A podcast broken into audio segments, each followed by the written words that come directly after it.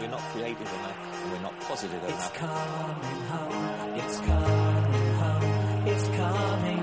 Football's coming home. We'll go on getting back, on getting back, on getting back, on getting back. It's coming. Football's coming home. El balón es nuestro.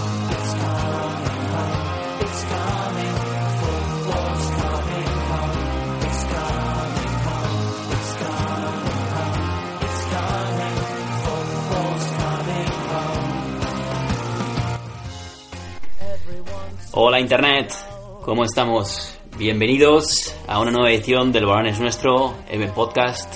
Yo soy David, estoy grabando desde, desde los estudios centrales de, de Barcelona. Uno de estudios que no tiene ni mesa, así que os podéis imaginar qué, estudio. Y, y nada, estoy pasando un fin de semana de pena, así que a ver si, si entre John y, y Vázquez me, me ayudan a, a darle la vuelta, que, que- no me está saliendo bien las cosas este fin de, no sé qué pasa, tengo mal fario. Voy a saludar directamente a, a John, eh, a nuestro, nuestro querido director del programa desde, desde la República Dominicana. Eh, John Arevalillo, ¿cómo estás, John? Bueno, David, Javi, ¿cómo, ¿cómo estáis? ¿Qué tal? Pues aquí ha amanecido un día medio nublado. Eh, estamos en época de lluvia, está lloviendo bastante, pero trombas de agua, eh, de las de. Prácticamente, si esto fuera eh, Ipurúa, pues os podéis imaginar en qué condiciones se podría jugar al, fútbol aquí. Trombas de agua tremendas. eh, prácticamente la Winston Churchill parece un, río. Lo que pasa que bueno, el, cli- el clima aquí es que te cae un diluvio universal ahora en, en una hora y de repente en tres horas sale el sol. En cinco horas parece que no ha pasado nada. La Entonces, Winston Churchill, que es la, la vía principal de allí, de, de Santo Domingo. Es una de las avenidas principales, con la Abraham Lincoln y, eh, y- y- y varias, eh, varias más eh, en el centro de la ciudad, con la 27 y la Kennedy. Esos son un poco los cuatro calles, las cuatro avenidas grandes que, con las que te puedes un poco centrar eh, donde estás en la, en la capital de la República Dominicana. Pero Tengo bueno, ganas de visitarte por allí, ¿eh? Tengo ganas, que est- estuve leyendo un, un libro también este verano de la conquista española de América, escrito por un uruguayo. Y, y claro, yo no sabía que la, República Dominicana había sido el primer asentamiento español, ¿no? Digamos que es, es- es más viejo Santo Domingo, igual casi que Donosti. Eso es un concepto que no, no lo tenía, no tenía nada claro. O sea que el Nuevo Mundo era, por lo menos esa- esas regiones se visitaron más tarde, pero bueno. Así es, así es.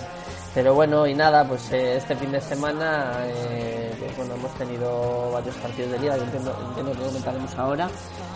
Y nada, vamos a saludar igual Sí, sí. A, a Javi por, por Sí, antes, ante- antes que le tenemos ahí a Javi Vázquez, por supuesto, en la línea, está esperando, siempre atento en Galdacao. Javi, ¿cómo estás? Hola, buenas tardes aquí desde la avenida Juan Bautista Viarte, una de las arterias principales de Galdacao, para que os vayáis situando. Eh, bueno, aquí todo bien, una tarde de mucho sol, un fin de semana de mucho sol, donde hemos, hemos surfeado bastante y debido a que hemos tenido visita, visita conyugal, pues hemos estado un tanto limitados en la visualización de, este deporte rey que nos apasiona.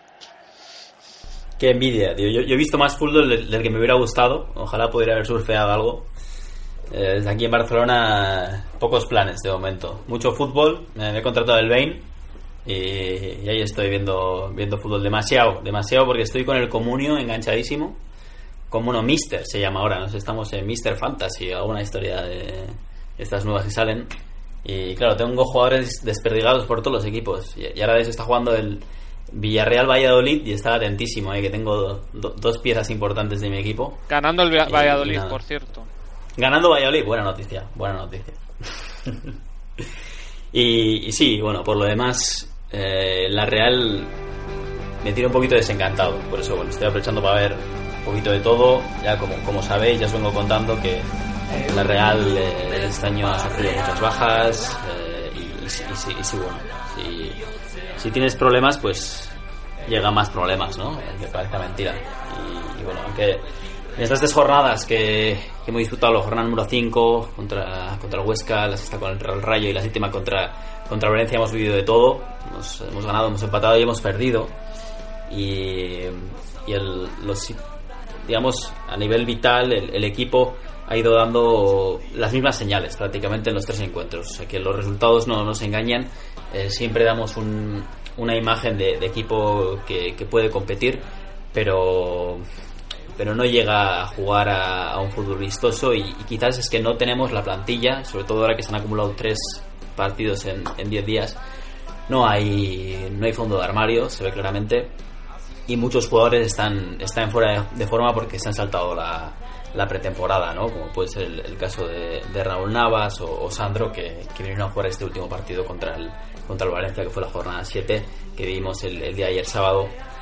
Y, y bueno, quería hacer un resumen, eh, eh, comenzando por, por el partido contra, contra el Huesca eh, en Alcoraz, que fue el único triunfo de, estos, de, este, de este lote de tres partidos que estamos comentando, eh, donde por fin marcó Merino.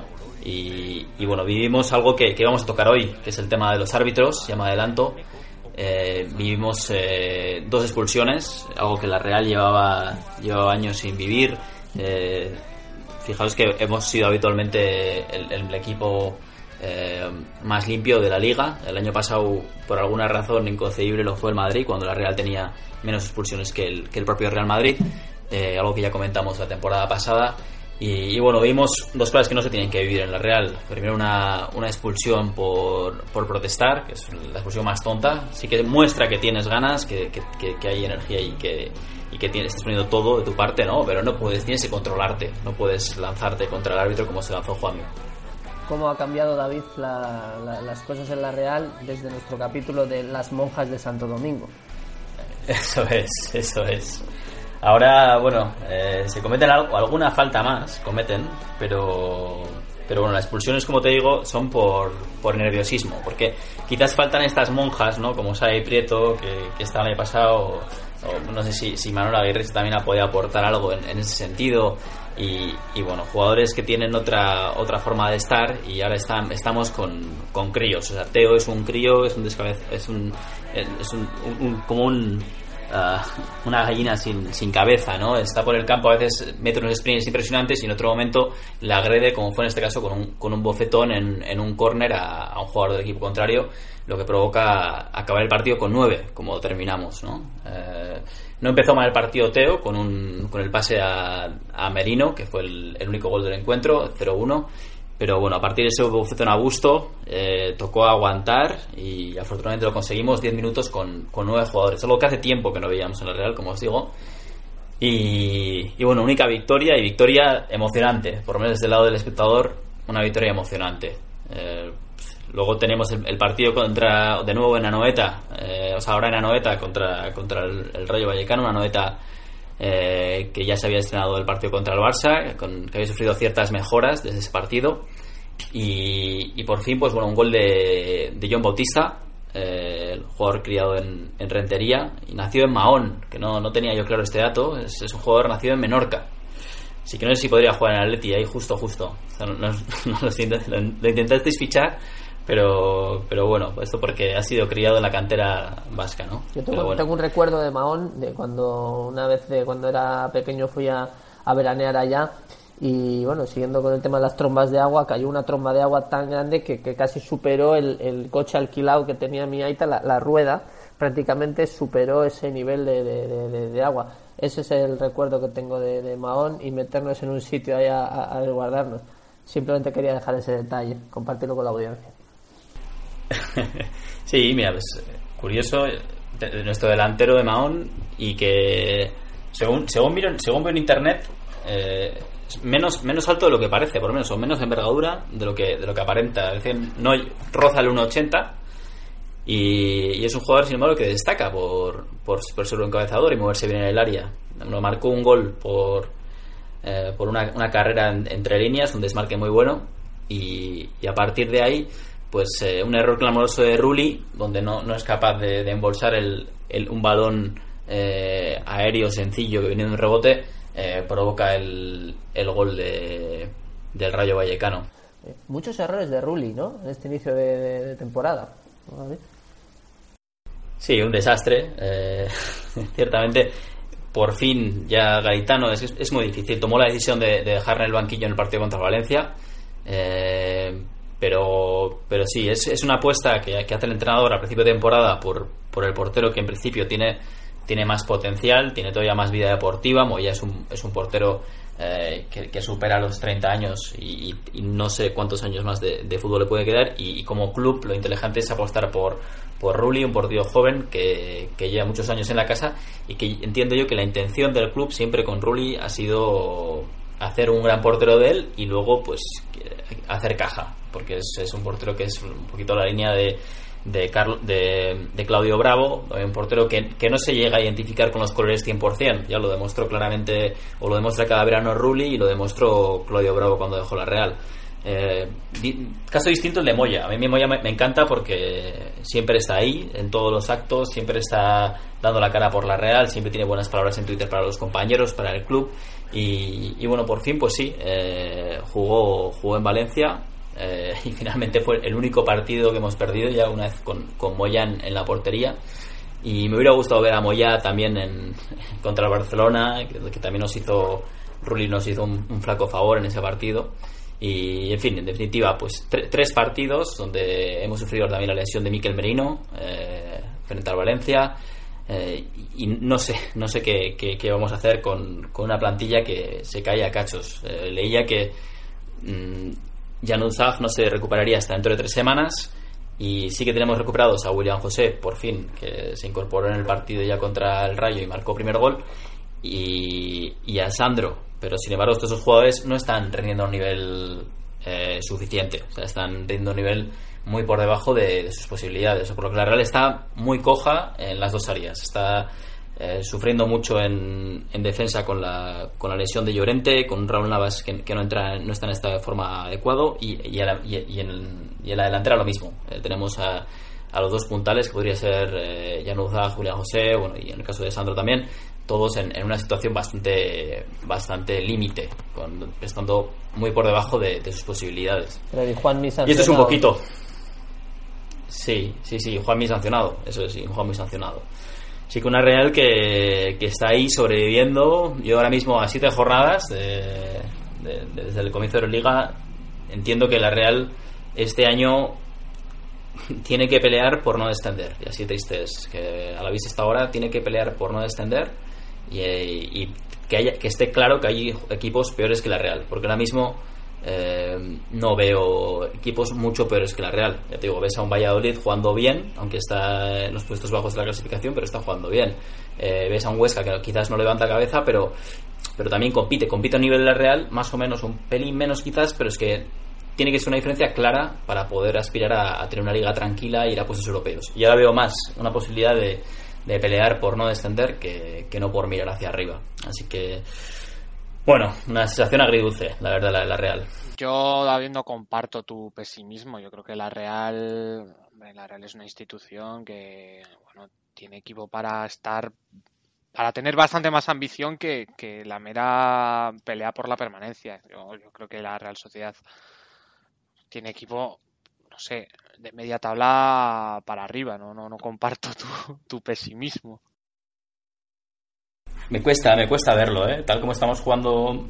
Que Bueno, sí que que- estamos compitiendo, pero no. Queda mucho año, No hay, hay- hay, sí. piezas, hay esquemas por recomponer y bueno, pues todavía estás calibrando un poco el motor, pero bueno, oye, Eso, estamos calibrando, pero no hay argumentos ahora mismo, ni no hay argumentos sobre todo ofensivos, no, no lo veo claro. Tenemos un, centro- un centro del campo rocoso y, y que sí, te puede dar puntos, pero necesitas tener delanteros afinados y que te metan mínimo 15 goles, ¿no? Eh, y ahora mismo no, no lo veo claro. Bueno, yo creo que eh, pues, eh, ahora mismo con todo lo que has comentado de las bajas, las sanciones y que acaba de empezar la temporada, yo creo que la Real, el entorno de la Real tiene que estar tranquilo. Eh, tampoco comparto ese, eh, ese ambiente de pesimismo. Son siete jornadas las que han pasado. Ayer se perdió contra el Valencia, que es un equipo de Champions. No, no olvidemos, no olvidemos eso. Pero luego vamos a ver cómo se recuperan los jugadores. William José es un jugador muy válido y que ya ha demostrado que es un goleador. Pues hay que dejarle tiempo que se vuelva a adaptar al equipo, etcétera. Y que después, al final, eh, yo creo que la, la clave de, esta liga es llegar bien a un poco a los meses de enero, febrero, realizar un, un trabajo de, de, formación del equipo y construir esa solidez para Navidad y a partir de ahí ya después conseguir unos resultados que sirvan para al final mirar de la mitad de la tabla para arriba o mitad de la tabla para abajo. Creo que la Real ahora, bueno, me, me, me- me ha disgustado un poco que se haya lesionado Miquel Merino, porque parecía que, que ya entra en el equipo y me- mete un gol, ya es un poco esa sensación de referente, ¿no? Que igual necesita la Real en ese medio del campo y que yo pedía eh, Pedíamos. para, o pedíamos los aficionados del Athletic que, que Urrutia pudiera ficharlo. Entonces, yo creo que si Miquel Merino se siente importante y, empieza a jugar bien, yo creo que va, puede contagiar a, a los demás. Eh, creo que tiene un alma de, un poco de líder, ¿no? Y que igual la Real ahora necesita eso, ¿no? Y que igual los chavales canteranos que salgan, pues se pueden empapar de eso. Y en enero, febrero, que ya son ya cuando se pone la, la- la cosa ya interesante y vienen los partidos que ya hay que ganar, porque ya tienes unos objetivos claros eh, eh, en la clasificación, y, y bueno, o yo soy optimista con, con, el, con el futuro de la Real. Sí que creo que tanto la Real como el Atleti, esos puntos de casa, como en equipos contra Rayo, que se supone que tú tienes que acabar por encima de la clasificación, no se pueden perder dos puntos en casa eh, contra equipos que, que, que son eh, que van a luchar por la permanencia. Yo creo que ese es un poco el error que se tiene tanto la Real como en el Atleti. Eso no es válido, no es suficiente sacar un punto contra el Rayo o un punto contra el Huesca, con mucho respeto a estos equipos, pero que la, realidad es esa. Se supone que Atleti y la Real van a acabar por encima. Entonces en casa hay que hacer un fortín y de, de 19 partidos pues hay que ganar por lo menos eh, 12 o 13 ¿vale? para poder aspirar a, a una plaza europea. Pero bueno, vamos a ver cómo van las jornadas y con el nuevo campo y todo, creo que el ambiente tiene que ser ilusionante, no pesimista. Sí, no estás poniendo un poquito paños calientes quizás porque tampoco la situación de la ley tampoco es... campana. El Atleti, bueno, yo, yo lo que he podido ver, porque he estado, he estado siguiendo bastante el Atleti estos días, yo me he puesto Bane y, y estoy viendo bastantes partidos del Atleti también. Eh, le, le veo que muestra, muestra por lo menos da mejor aspecto que, que la Real, aunque los, los tres partidos que, del lote de partidos que estamos hablando ahora, eh, los resultados han sido peores. Pero a mí me, me- me da la sensación de que, de que muestra algo más. Eh, lo que no tengo claro es eh, la situación de Muniain, que veo a Yuri jugando en lugar de Muniain. Bueno, a ver si, a ver si me explicáis un poquito qué ha sido, qué ha pasado en estos tres partidos. Pues mira, yo estuve en San Mamés, no sé si tuve la suerte o la desgracia de poder ir- de poder recibir un carnet para el miércoles. Eh, yo veo que a nivel táctico se está repitiendo un patrón que puede ser bastante peligroso porque los rivales te pueden oler a tostada, como creo que lo hizo el Villarreal el miércoles. Eh, parece evidente que Berizzo plantea un- un- una estrategia de, de presión dentro del campo en durante la primera parte, gran parte de la segunda, donde el ejercicio físico y la exigencia física es muy alta y muchas veces se consigue adelantarse pues con un margen considerable, como puede ser contra el Huesca que iban 2-0, contra el Betis que se puso 0-2 o contra el Madrid que también comenzó a adelantarse en el Camp Nou, pero ya llega alrededor del minuto 60 el equipo el equipo ya ya está fundido y bueno, pues lo que vimos el otro día en, Villarreal el, el partido del Betis no lo pude ver y el del Barça lo he visto un resumen bastante exhaustivo, pero bueno, eh, hablo del que estuve en, en Villarreal. Eh, el, el entrenador del Villarreal, que ahora no, no me acuerdo de cómo se llama, pues supo, supo leer bien las intenciones Javi Calleja. supo leer muy bien las intenciones de Berizzo y, y planteó un equipo, una estrategia a la contención, la primera parte en la que sen- sencillamente le dijo al Atleti, tocar lo que queráis, hacer lo que queráis, pero nosotros vamos a mantener aquí la portería a cero. Y bueno, tuvo la fortuna del gol este, que, que fue un charrazo, que le pilló descolocado a Simón y todo eso, y, a partir de ahí el Atleti no supo qué hacer, y aparte pues, la- el nivel de exigencia fí- física eh, pues había, había pasado mucha factura, entonces el equipo se, se cayó como un castillo en naipes, yo creo. Y tanto la desesperación como el cansancio, pues, pues hizo que, que el resultado pues fuera, fuese el que fuera. Entonces, eh, eso es lo que me da miedo un poco, que esa escasa variedad en el aspecto táctico de, de Bericho, que no lejos de querer criticarle, pues me parece como un comentario constructivo, que debería intentar pues barajar otro tipo de opciones, porque no puedes de- no puedes ofrecer el mismo planteamiento táctico contra todos los rivales porque hay algunos que se adaptan mejor o, o que o otros rivales con los que pues igual te, te, te merece la pena más plantear otro tipo de, de juego futbolístico. Yo siguiendo con lo que dices, Javi, eh, bueno, creo que también se repite ese patrón, pero es un patrón muy sencillo, que la primera parte se ve un, un Atleti muy valiente y la segunda parte se suele ver un equipo más conservador. Por ejemplo, bueno, empezando con bueno, el partido contra el Villarreal, que para terminar un poco con tu análisis, el Atleti salió valiente, salió bien, pero Bericho se equivocó, creo, siendo él el entendido y los profesionales del fútbol, pero mi, mi entender es que el medio del campo de Atleti había demasiados eh, futbolistas creativos y de medio del campo hacia adelante, que fueron Iturraspe, Beñat, me parece que fue Muniain el tercero. Entonces no hubo un centrocampista defensivo como es Dani García, que me parece un poco lo más acertado de este año y, y lo que más optimismo me da. un Totalmente de acuerdo. porque es un futbolista que, que, que a, lo- a Muniain, ¿no? que se le tiene que dar total libertad en el centro del campo, le protege atrás y Beñat necesita a un jugador como Dani García detrás. ¿Por qué? Porque Beñat suele cometer muchos errores eh, en el pase atrás, como se vio contra el Villarreal. Y cuando pierdes este centro del campo con jugadores como Fornals o Gerard Moreno, que son muy buenos, pero son realmente buenos técnicamente superdotados, al final ahí se empiezan a acabar eh, ahí se acaba el- un poco el, partido. Y te meten el primer gol y al final pierdes un poco esa noción de ese orden del centro del campo. Ya está. Y para cerrar un poco con el partido de Villarreal creo que ya son siete jornadas eh, eh, quiere siempre cambiar hombres en el centro del campo ¿no? mete a Iturraspe eh, quiere meter en las segundas partes a San José también creo que ya hay que tomar una decisión sobre qué jugadores van a jugar, que para mí son Dani García, Beñat y Muniain en el centro del campo. Y ya Iturraspe y San José, pues lamentablemente, pues ya enseñarles un poco la, la puerta de salida porque ya eh, son demasiados años eh, sin dar un buen nivel y, y hay que tratar de competir mejor. Y creo que que Iturraspe vuelva a la titularidad contra el Villarreal, creo que fue un error. Hay que tomar decisiones fuertes y dejar paso a los nuevos chavales como Dani García, que de verdad creo que lo están haciendo realmente bien. O Perú. O, o, bueno, Perú no, no las coay, ¿no? Que, que Javi me consta que, que, que eres un- uno de los principales valedores, ¿no? Que confías mucho en él y que bueno pues tiene que, que- que demostrar también pero bueno ayer jugó en el Camp Nou un rato y, creo que estuvo bastante bastante bien no es un feudo fácil. Pasando un poco a- al partido del Betis pues la primera parte fue excelente del Atleti fue excelente. Una primera parte muy buena un equipo muy valiente yendo a atacar los puntos débiles del Betis. Pues una presión muy alta, tratar de que los tres centrales del Betis pierdan el balón y así llegan los dos primeros goles. Atleti pudo meter dos goles más en la primera parte contra un Betis que juega muy bien al fútbol y tiene buenos jugadores. ¿Qué pasó?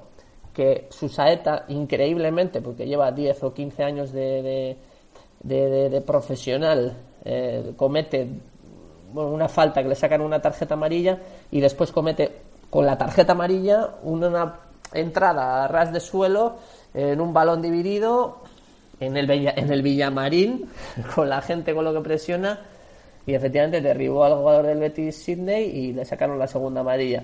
Ya entonces se tomó un planteamiento conservador y contra el Betis, si ya la primera línea de presión no la tiene, pues se presenta Mar Bartra al borde del área y te mete, te mete un gol desde fuera del área. El Atleti pudo perder ese partido. Fue un punto con mucha suerte, con mucha suerte. Pero bueno, a partir de eso me, me gustó bastante, me gustó bastante el Atleti. Y ayer en el Camp Nou, pues lo mismo, se vio una primera parte muy valiente, segunda parte más conservadora, y cuando eres conservador contra el Barcelona y sale Leo Messi en la segunda parte, eh, por cierto, un Barcelona también bastante, bastante flojo y sin, sin muchas ideas, ¿eh? Eh, sobre todo la primera parte. Pero luego sale Messi y en 10 minutos te puede meter tres goles. Eh, entonces, bueno, supo a poco el punto, pero es un punto que también se tiene que valorar. Faltan un poquito las victorias. Próximo viernes, Derby, Atleti Real. Partida, ¿A qué hora es? Que estoy yendo a Madrid. Pues eh, vamos a ver, vamos a ver ahora. Yo creo que es a las 9 menos cuarto, pero te lo voy a confirmar en un momento. Justo a la hora que... Bueno, a las 9, nueve de la noche en, en- en Bilbo, a 3 de la tarde en, en Santo Domingo. Eh, vamos a ver cómo lo puedo compaginar con el, con el trabajo y, y poder disfrutar del derby. Vamos a ver. Yo, hablando de Madrid, Athletic y Real Sociedad, voy a relacionar estos eh, conceptos porque me gustaría hacer una petición al presidente del gobierno, Pedro Sánchez. Eh, está muy bien lo de quitar los peajes de la autopista, pero yo pondría una antena receptora de red de cobertura porque tanto a la ida quise ver el, el Real Sociedad Huesca y a la vuelta quise ver el Betis Athletic y aun estando conectado con el Jombi, eh, la señal que recibía era muy pobre. O sea, propongo al presidente del gobierno que, que ponga una antena receptora pues por Aranda de Duero o así para que en la meseta pues los que viajan pues puedan ver fútbol.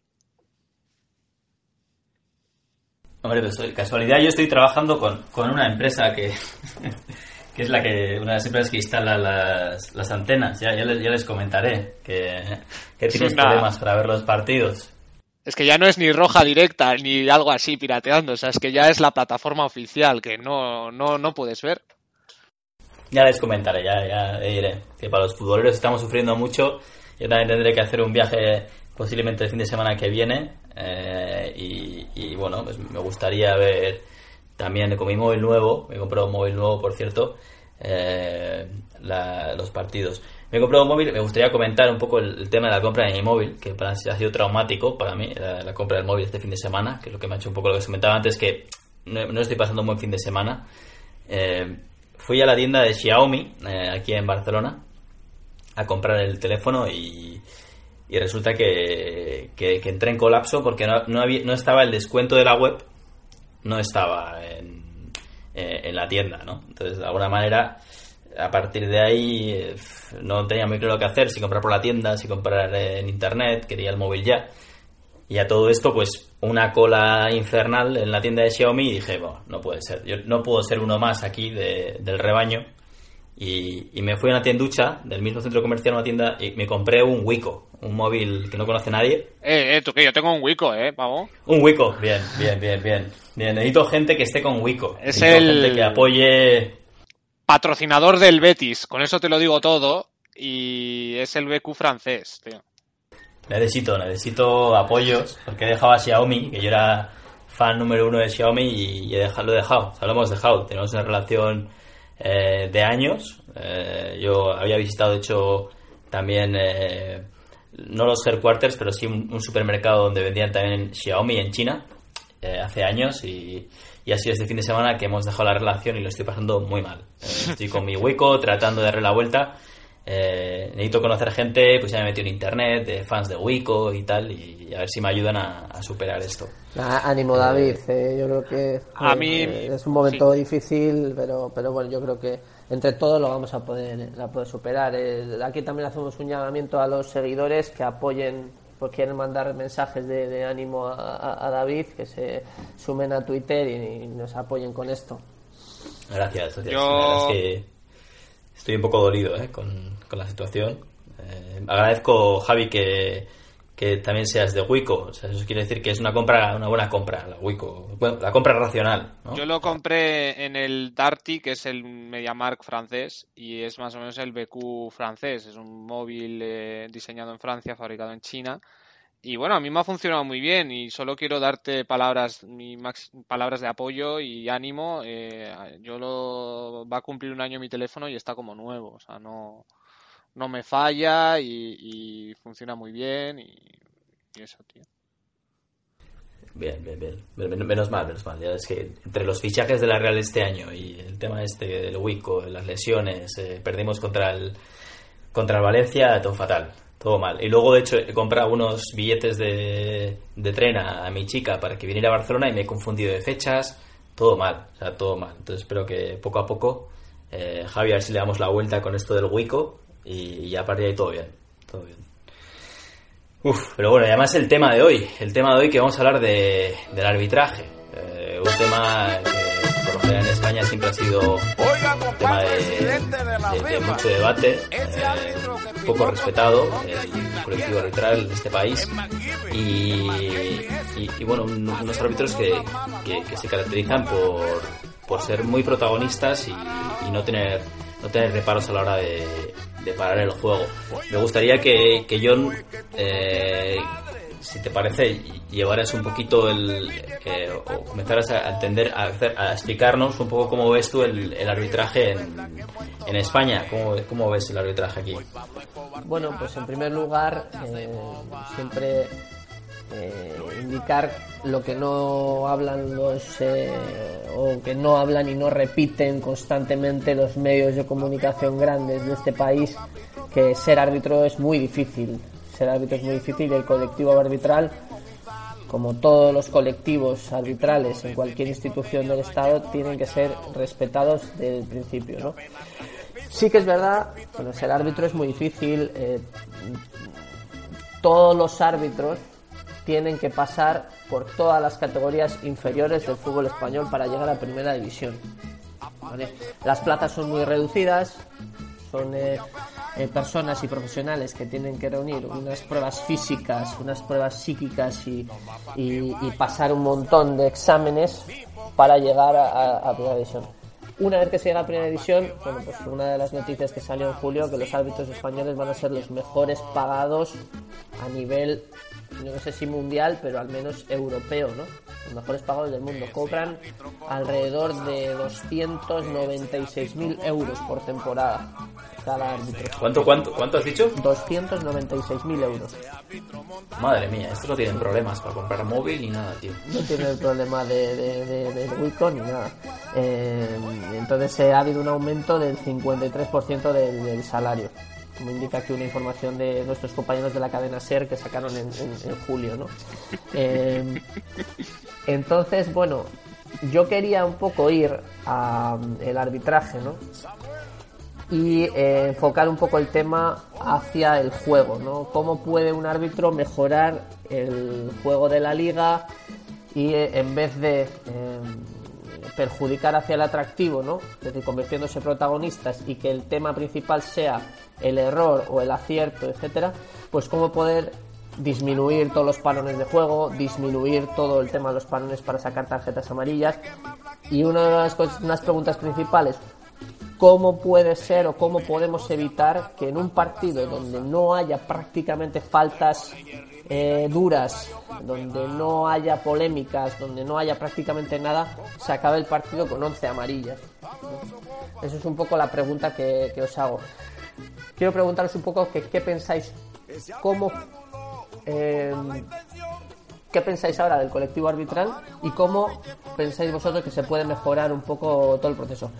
Por supuesto, mirando ahora que se ha metido el VAR, etcétera, etcétera, y que hay un proceso de mejora este año ilusionante para mi punto de vista.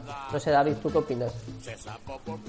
Bueno, yo lo que lo que creo, y sobre todo, mira, porque sacaste el tema eh, ayer, nos comentaste, bueno, a ver qué, qué nos parecía hablar de, del arbitraje y, y, casualidad, eh, tenía un fin de semana un poco aburrido, estaba viendo Bain y, empezó un, reportaje de- de- del arbitraje en España, ¿no? Y, pues eso, tengo la sensación de que en España eh, ha sido un, co- un colectivo muy maltratado eh, que y que bueno que con este tipo de, de- reportajes con este tipo de apoyo también yo creo por parte de los medios de comunicación creo que se está cambiando se está dando la vuelta a la tostada está se está profesionalizando como bien dices y, y a alto nivel el colectivo arbitral y a partir de ahí pues también se está creando eh, eh, digamos unas dinámicas positivas alrededor de, de lo que significa ser árbitro. Nosotros teníamos una- un, un conocido un chaval de, de Donosti eh, bueno le, le llamamos eh, Gorri porque era un chico pelirrojo que era el- pues, la persona que ha llegado más alto en el arbitraje no pues llegaría yo que sé a tercera división o tal. Y, y, y bueno, y nos decía que, que cuando él arbitraba que, que era más o menos sencillo, bueno, que, que si eras un tío serio, pues que ibas ascendiendo y que más o menos hasta pues hasta preferente o tal, eh, podías llegar y te llevabas un sobresueldo interesante a casa, ¿no? Todos los meses. Pero que, que a día de hoy que estaba imposible. Que decía que, que había muchísimos chavales que estaban encantados con, con el hecho de ser árbitro. Y es que creo que hay un, hay un, ha habido un ligero esfuerzo por parte de los medios de comunicación en dignificar la tarea del árbitro eh, y, y- está dando sus frutos. Eh, también, como bien dices, la, introducción del VAR, ¿no? que es un, tema que, que yo os vengo, vengo comentando bueno, y monopolizando desde, desde que comenzamos con el programa, eh, es un paso adelante y es un paso adelante dentro de, de entender que pues en- ante grandes errores que puedan cometer los árbitros eh, va a estar VAR ahí para, para solucionarlo limpiando de alguna manera o apoyando una vez más a la imagen de- del árbitro.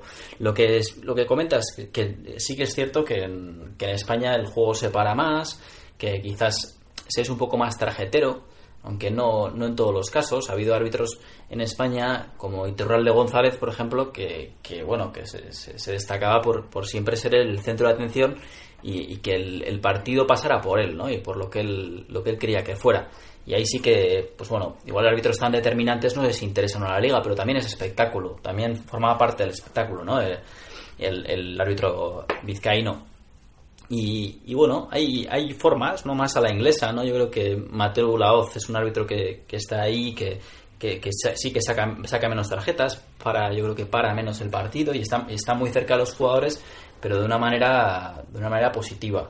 Y, bueno, al final, eh, si el colectivo arbitral va va cambiando y se va apoyando, va quitándose este miedo, digamos, esta situación que antes era el, el- el que tenía, tenía que llamar la atención o tenía que ponerse ahí, eh, digamos, o imponerse a través de tarjetas. Pues mira, ahora igual se puede imponer a través de empatía y a través de- de saber eh, ser asertivo con los jugadores y, y- y acercarse más al, al jugador. Creo que hay un cambio y hay una dinámica de cambio. Y a veces parar el partido, como se para la Liga Española que comentas, sí, es cierto que se para, y, y se para porque también es un, es un fútbol un poquito distinto el español y, y requiere de, de- de ma- de más pausas. Es un, es un fútbol por general más técnico, más de precisión y no es tanto un, eh, un, un, un box to box, ¿no? Un partido de área a área o no hay fútbol de área a área que pueda haber en la liga inglesa que es muy espectacular de ver, pero, pero bueno, no es el fútbol español, ¿no? Que es más de, de, toque en corto, de, precisión y, en fin, y eso sí que ayuda a que sea un,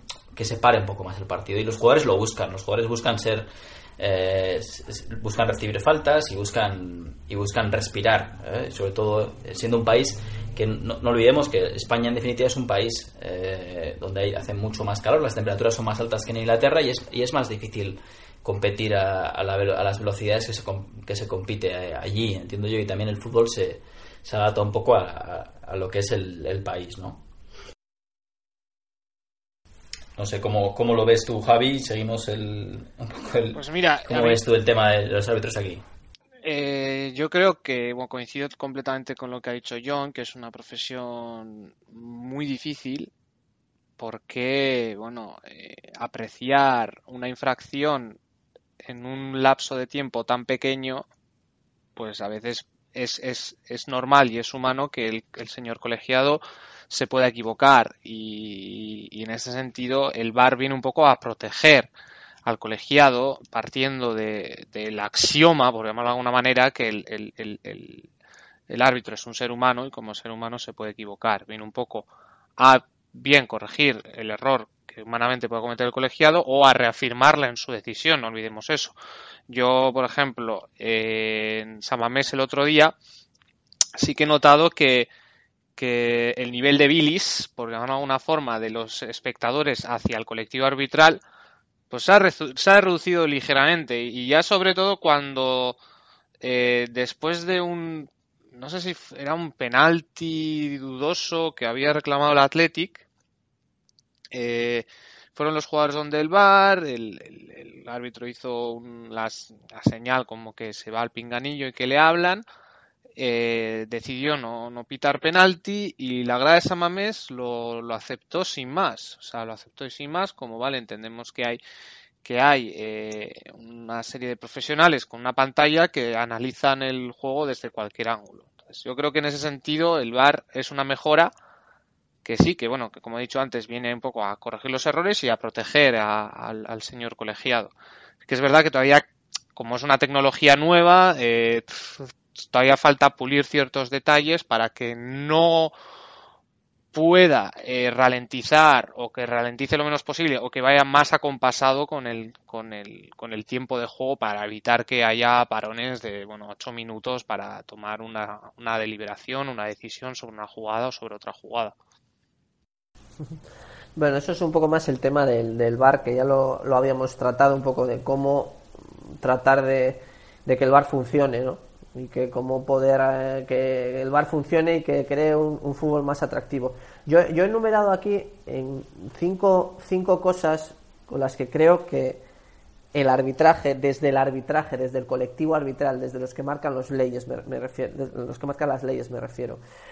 Cinco cosas por las que creo que mejoraría el juego, si se, si se puede empezar a, aplicar pues estas cosas. Mira, la primera tengo yo que eh, primero para pitar una falta para pitar cualquier eh, acción debe ser algo muy muy claro eh, si el jugador trata de provocar una falta si por ejemplo como hacía Joaquín hace cuando cuando bueno eh, estaba a un nivel espectacular ahora pero cuando empezó que era un, fuera fuera de serie eh, Joaquín al regatear le, eh, abría un poco más la pierna para tocar al defensor y provocar que el defensor lógicamente le tocara. Entonces provocaba una falta.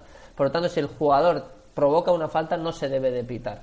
Otro ejemplo, ayer estaba viendo el, el derby madrileño, el Real Madrid contra el Atlético, y Godín, que para mí es uno de los mejores defensas del mundo, pues entonces salió eh, con el balón jugado desde atrás y no tenía opción de pase, y entonces lo que hizo fue abrir su cuerpo, chocar contra Casemiro o contra uno de- del Madrid, abrir las piernas y tirarse al suelo. Y entonces le pita falta.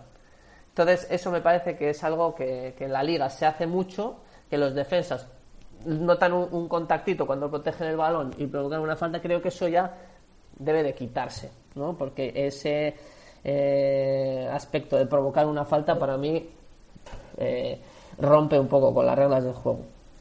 Bueno, ahora con el tema de los penaltis, pues están más controlados. Aquí ya el debate baja un poco, porque al final es si se pita un penalti, siempre se puede revisar con el VAR, hay un equipo por detrás y ya está. Y si se pita, se pita, y si no, no se pita. Está todo controlado.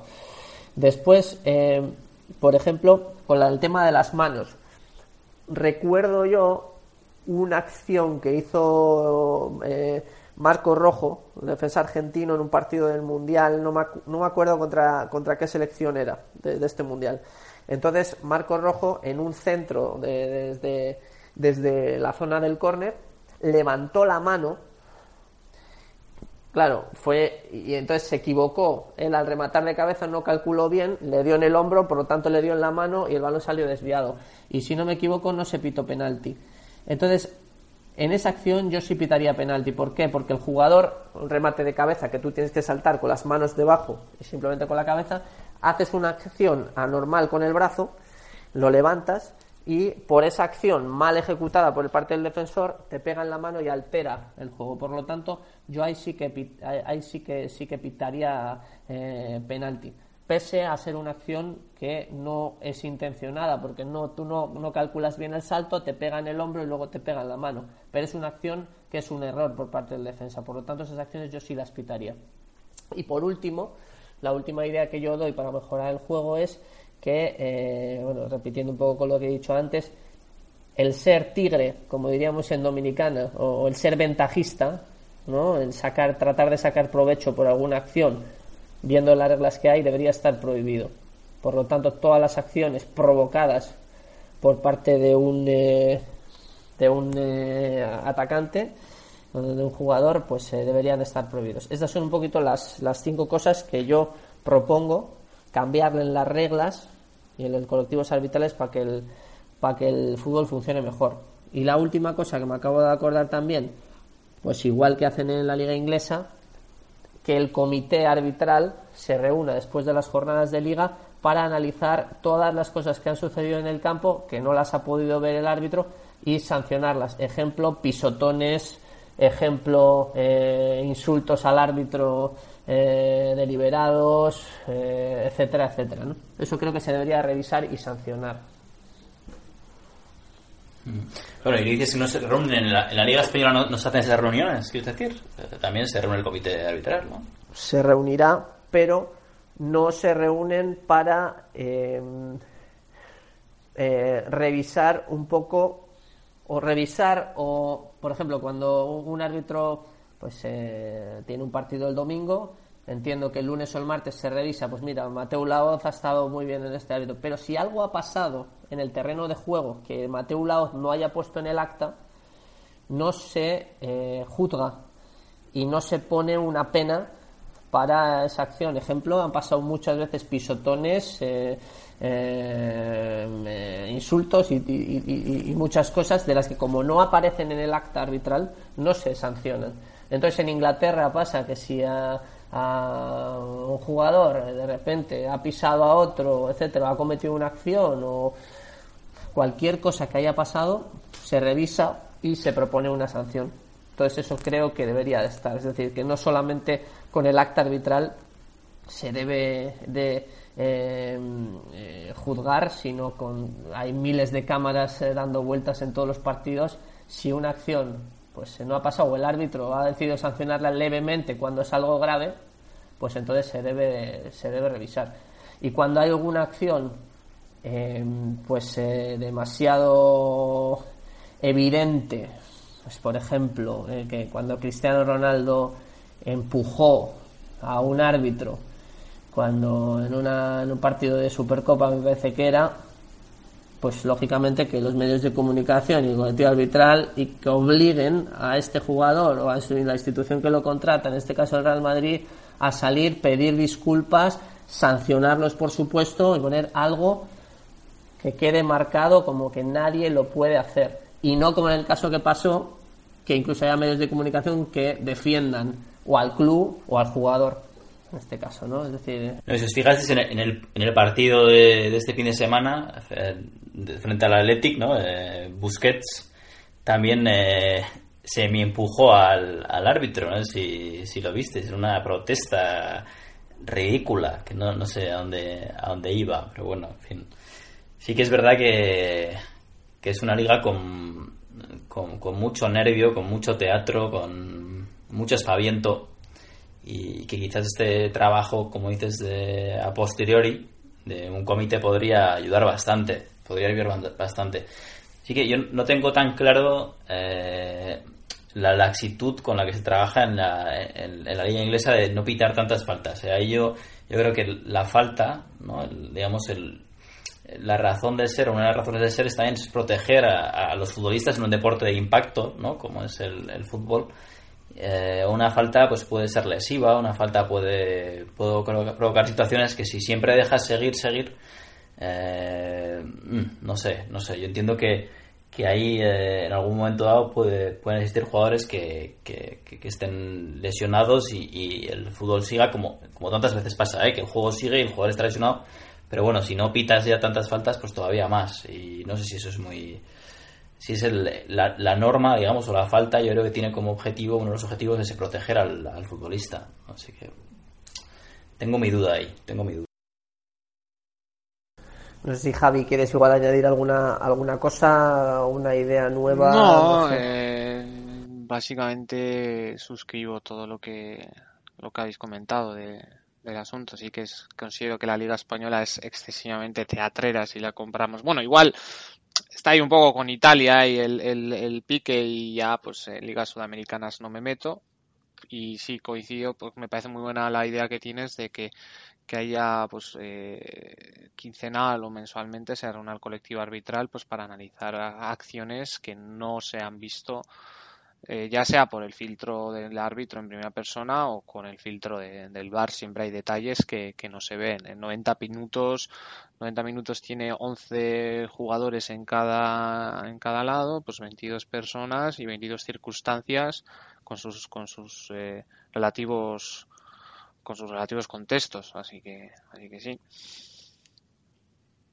Bueno, si os parece, pasamos a, a la historia del día, que, que nos lo trae John desde, desde la República Dominicana para hablarnos de, de un caso eh, por esos lares en, en América Latina. Tenemos a, a un jugador uruguayo, un jugador uruguayo que, que se llama Pulpo Viera. ¿Qué, qué nos vas a contar, John? Bueno, pues yo traigo hoy una historia del fútbol eh, sudamericano que, bueno, eh, no, no lo veo tanto como, como me gustaría. sobre todo la, la Copa Libertadores, etcétera, que son competiciones donde creo que se ve un fútbol puro, un fútbol verdadero. Y hay mucha cultura futbolística en prácticamente todos los países de, de- Sudamérica. En el Caribe se está tratando de meter, eh, pero bueno, en Sudamérica pues hay una esencia, hay un es algo muy muy especial ¿no? en, todos los países.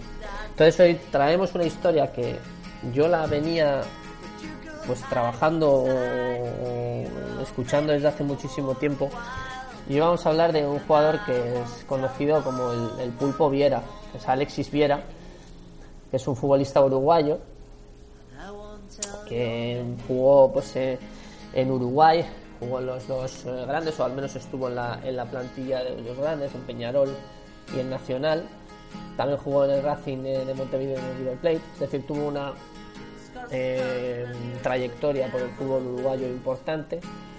Un portero también goleador, eh, como anécdota también hay, que, hay que decir, un portero que metía o solía tirar los penaltis y que empezó a hacerse un poco famoso en, Uruguay, pues, en Sudamérica, eh, por el hecho de haberle dejado a Luis Suárez, el que hoy conocemos como uno de los mejores delanteros del mundo, en aquel momento jugando en el Nacional de Uruguay, pues que eh, Suárez trató esa noche de meterle goles al Pulpo Viera y no lo consiguió. Y de ahí salió un poco el, apodo ¿no? del Pulpo.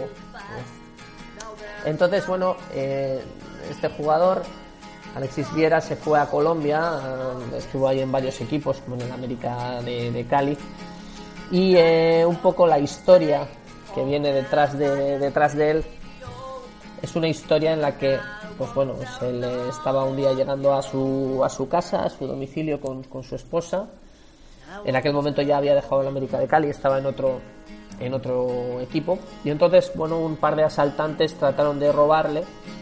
En un momento que habías ido al banco, había sacado dinero y pues le habían seguido los, los eh, delincuentes y entonces, bueno, pues, le, le robaron y, y uno de ellos le, le disparó, ¿no? Eh, le disparó varias veces y le hicieron eh, heridas que afectaron a su médula espinal que le eh, pues le impidieron pues eh, volver a caminar ¿no? en- en- en mucho mucho tiempo no de hecho hasta los médicos pues eh, no le daban prácticamente posibilidades ¿no? de, prácticamente de volver a caminar entonces la historia viene también un poquito eh, pues siguiendo con la con la religión pues eh, y un poco de la superación ¿no? que, que forma parte de las lesiones y la educación un poco futbolística bueno, pues al final él salió, tuvo mucho apoyo por parte de- del fútbol eh, sudamericano, incluso Luis Suárez personalmente lo, lo llamó, habiendo sido compa- compañero de él, y poco a poco fue saliendo, eh, fue saliendo de, de- esas eh, lesiones poquito a poco, y al final poco viene la historia en la que, pues un poco con el tema de la educación deportiva que y los valores que puede transmitir el fútbol a la sociedad, pues el Pulpo Viera decidió personalmente, ya que su carrera deportiva también había terminado, estaba en fase de recuperación, ¿no? de volver prácticamente a la vida cuando prácticamente la había perdido, pues se decidió ir a la cárcel y visitar a la persona, al delincuente que le, que le había disparado, ¿no? y le había dejado sin posibilidades de ya de hacer lo que más se amaba en el mundo, que era jugar a fútbol.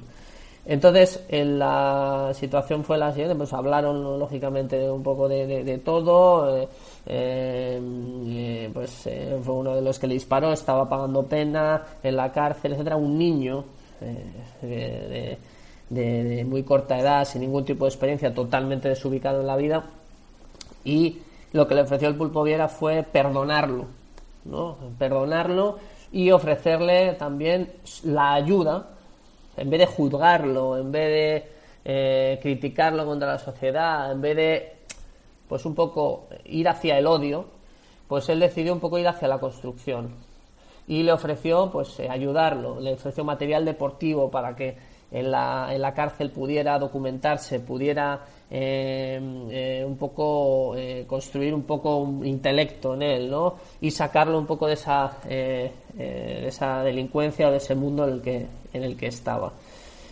Entonces le ofreció también, pues como el Pulpo Viera ya montó sus escuelas de fútbol, etcétera, etcétera, le ofreció al salir de la cárcel poderse meter en la escuela de fútbol y poder poco a poco ir educándose, ir eh, pues creciendo en la vida y en definitiva sacarlo un poco de ese, de ese mundo. Entonces bueno, es una historia muy bonita, muy bonita, en la que los valores del fútbol también ayudan a una parte de la sociedad, pues eso, a- a educarse, ¿no? Educarse.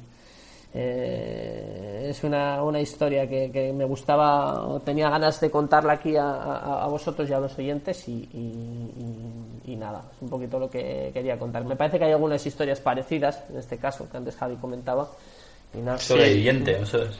La historia de Salvador Cabañas, que aunque no tiene un final tan feliz, bueno, sí tiene el final feliz de que, bueno, eh, este killer paraguayo eh, le fue disparado en, en la nuca, consiguió sobrevivir a algo tan ines bueno, algo que te condena a muerte como es que te disparen en la nuca. O sea, yo creo que habrá una posibilidad entre 10.000 que pueda salir vivo de, de una situación como esa. Lo que pasa es que no, que yo sepa, no, no, no hubo ese, ese trabajo de, o esa voluntad de reinserción o de diálogo de- de- del delantero paraguayo con, con su, con su atacante. No sé ni siquiera si logró identificarle, pero bueno, sí también es una historia parecida que, bueno, que desgraciadamente entra en juego pues eh, los altos índices de violencia que hay en Sudamérica.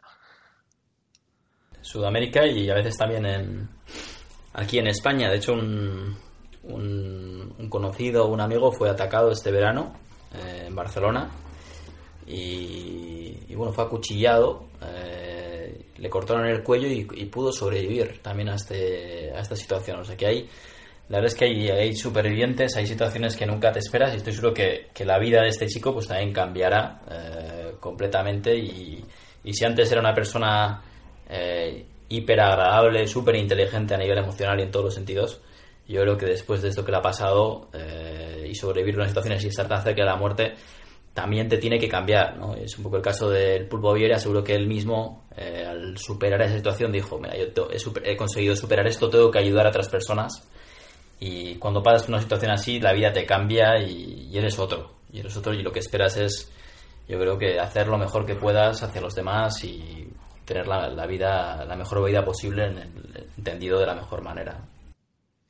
Sí, otra historia que os he mencionado antes y que me gustaría compartir con la audiencia también fue que este verano eh, he estado leyendo en internet y que eh, finalmente fue que una persona entró a robar en la casa de, de Mohamed Salah en Alejandría. Entonces, eh, Mohamed Salah, siendo conocedor de esta, de esta situación, de, este- de esta, bueno, esta situación, como vengo diciendo, eh, intentó localizar al infractor eh, y, con- y una vez contacto con él, Mohamed Salah le intentó hablar con él para sacarle o quitarle un poco de, ese mundo de delincuencia, de ir robando propiedades por aquí y por allá, y al parecer le debió financiar eh, los estudios una escuela de ingeniería técnica en Alejandría. Sí tiene un final feliz, pero bueno, no, no ha tenido que pasar por una situación al límite. Tan grave. Gracias a Dios. Sí, sí, sí. Bueno, pues un, un placer, eh, como siempre, eh, compartir este rato con, con vosotros en la distancia de acercarnos a, a Euskadi o en mi caso a, a Donosti a través del fútbol, a través de la Real. Eh, yo, por mi parte, deciros que bueno que me habéis arreglado un poco el fin de semana. Eh, era un fin de semana horroroso. Eh, y bueno, este ratito me, me ha ayudado. Y ahora miraré los puntos del Mister, a ver si el partido este del Valladolid también, pues bueno, aunque sea. Va ganando el Alavés, mejor. por cierto. Ahí va ganando. me- bien, 0-1. ahí tengo a. El Alavés Tengo que se, se, se sitúa colíder, por cierto. Muy bien, muy bien. También tengo gente del Alavés, o sea que estoy bien. Tengo ahí va ahí, ahí va ahí Gómez. Así Y- que Y nada, eh, un repasito fútbol internacional, cambio de liderato en la Premier League, deja de ser líder el Liverpool que empató contra el Chelsea en un partido que dada mi incapacidad para ver Premier este fin de semana, dadas mis obligaciones conyugales, pues lo tendré que ver en resumen ahora. Eh, nuevo líder de- de la de- Premier League. Deja de ser líder, bueno, es co-líder con el Manchester City. Sí, bueno, sí, pero, ¿no? pero que por, por temas de golaveraje o como sea, como lo decidan en Inglaterra, pues bueno, en principio El líder es, la, líder es el, el Manchester City de Guardiola. Eh, muy, por de, muy cerca le siguen el Chelsea, el Tottenham y el Arsenal, que una Emery lleva cinco victorias consecutivas, algo impensable que a principios de temporada que tuvo ese inicio, bueno, no, no muy fácil. Eh, ¿Os acordáis que mencioné un equipo de Escocia que, cuya población era de, parecía la de Basauri? Pues bueno, hoy ha vencido en casa a los Rangers, se sitúa tercero después de los dos grandes de Edimburgo, el Hertz y el Hibernian, que van liderando la Liga Escocesa en una situación verdaderamente anómala, anó- a- anómala, perdón, anómala porque los dos, la dinastía, la gran dinastía de Glasgow, que ha dominado esta competición durante el 90% de su historia, bueno, el Celtic y el Rangers, no hace falta decir nada más, van quisto- quinto y sexto, eh, bueno, pues, eh, en esta competición. Eh, luego también he estado analizando otras ligas, eh, me ha llamado la atención que el PSV Eindhoven va siete victorias, pleno de victorias en la, en la Eredivisie, y bueno, está un poco analizando también la, liga polaca que ya comenté en un partido previo a, en una misión previa al especial del mundial, lo competitiva que era. Y fijaos que estoy mirando aquí en la liga de Polonia, entre el primero, que es el Jagiellonia, que no lo conozco, y el séptimo, que es el Zagłębie Lubin, hay tres puntos de diferencia, con 10 partidos jugados. Yo creo que es una liga que ofrece bastante espectáculo. Eh, nada más, concluyo que, bueno, en, en Argentina tenemos, eh, perdón, en Sudamérica tenemos eh, la vuelta de los cuartos de final de la Libertadores. Yo creo que está más o menos hecho, que, bueno, que Gremio pasará por, la diferencia de goles contra Tucumán. Eh, Colo Colo dudo que pueda remontar un 2-0 en casa del Palmeiras. Y bueno, el Cruzeiro Boca Juniors, que a pesar de que el Boca ganó 2-0 en la bombonera, le doy un poco el factor cancha al Cruzeiro para, bueno, para ver si, ver si puede remontar. Y bueno, el partidazo de esta ronda, el River Plate, el River Plate contra el Independiente Avellaneda, el, el, el, el equipo que más Copas Libertadores tiene. Eh, 0-0 en la ida y la vuelta se va a jugar en el Monumental el miércoles eh, 3 de octubre a las 12 y media de la madrugada, hora española. Gracias, Javi, por el repaso al fútbol internacional. Eh, y, y, bueno, John, eh, nos comentabas antes, ¿qué, qué pasó con que los oyentes? ¿Qué está pasando? Eh, ¿nos, ¿Nos escuchan? ¿Nos escucha alguien? ¿Cómo, qué, ¿Cómo fue eso? Tenemos no un récord, porque el récord nuestro fue en el capítulo, Michel. con Michel Ulebeck. Eh, tenemos 108 escuchas en este primer capítulo de la nueva temporada, por lo tanto, eh, desde un eh, John emocionado hay que dar las gracias absolutamente a todos los oyentes por todo el apoyo y a nuestros patrocinadores principales, Barche Pecha, eh, Bar Chuleta en, en, en- en Donosti, que tanto nos, eh, nos apoyan. Y, y con ganas ahora ya que hemos empezado y que, que está la gente escuchando y que está todo el mundo hablando de, del balón es nuestro, por lo menos aquí en, en Santo Domingo. Eh, no sé si cómo estará la cosa en, en Galdaco, en Barcelona. En la Pero- calle Juan Bautista Uriarte no se habla de otra cosa. pero si todo sigue un poco en esta, en esta dinámica, en esta línea, es muy probable que el encuentro nuestro de Navidades, eh, nuestro, el encuentro de, de- del balón es nuestro, pues sea algo histórico y que, que igual hasta tenemos invitación oficial de por parte de Barche Pecha con el camarógrafo oficial para que ya nos pongan la foto en el, en la- en- el bar. O sea que de momento muy ilusionados, muy ilusionados con el gran trabajo de nuestro y, y sobre todo que el apoyo que nos dan los oyentes. Pues a ver si, si llegamos al nivel de, de- de llenar un teatro aquí en la calle para en la calle Paralel, aquí que está la avenida Paralela aquí en Barcelona, que es donde está el, el Teatro Apolo, el Barts y tal. Bueno, igual podemos podemos ir mirando algo, mirando salas para, para empezar la gira ya. A mí Axel Torres ya me ha agregado al Facebook, ¿eh? no quiero decir nada más.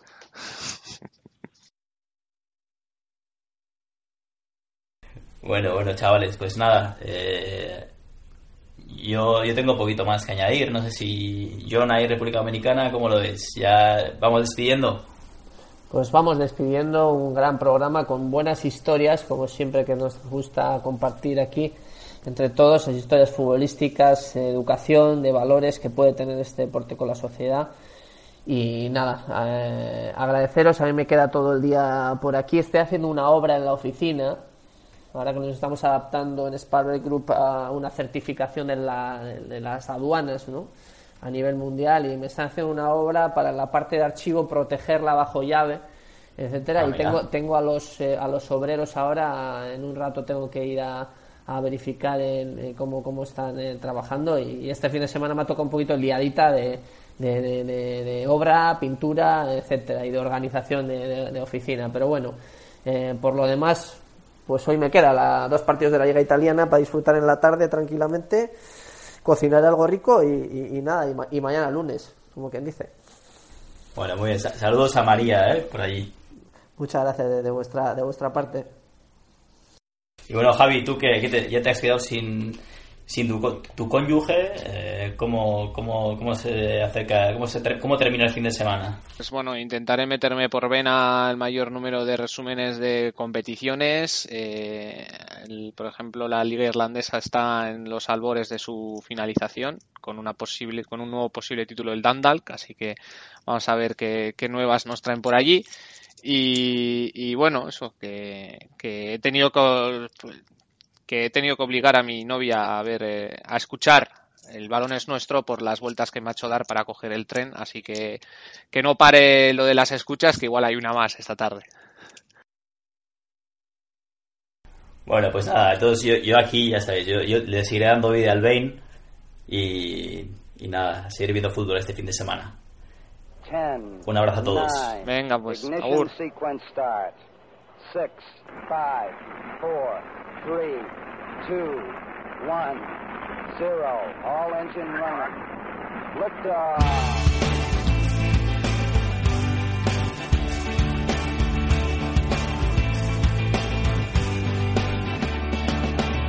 Sense cadena, vestit causat fiat.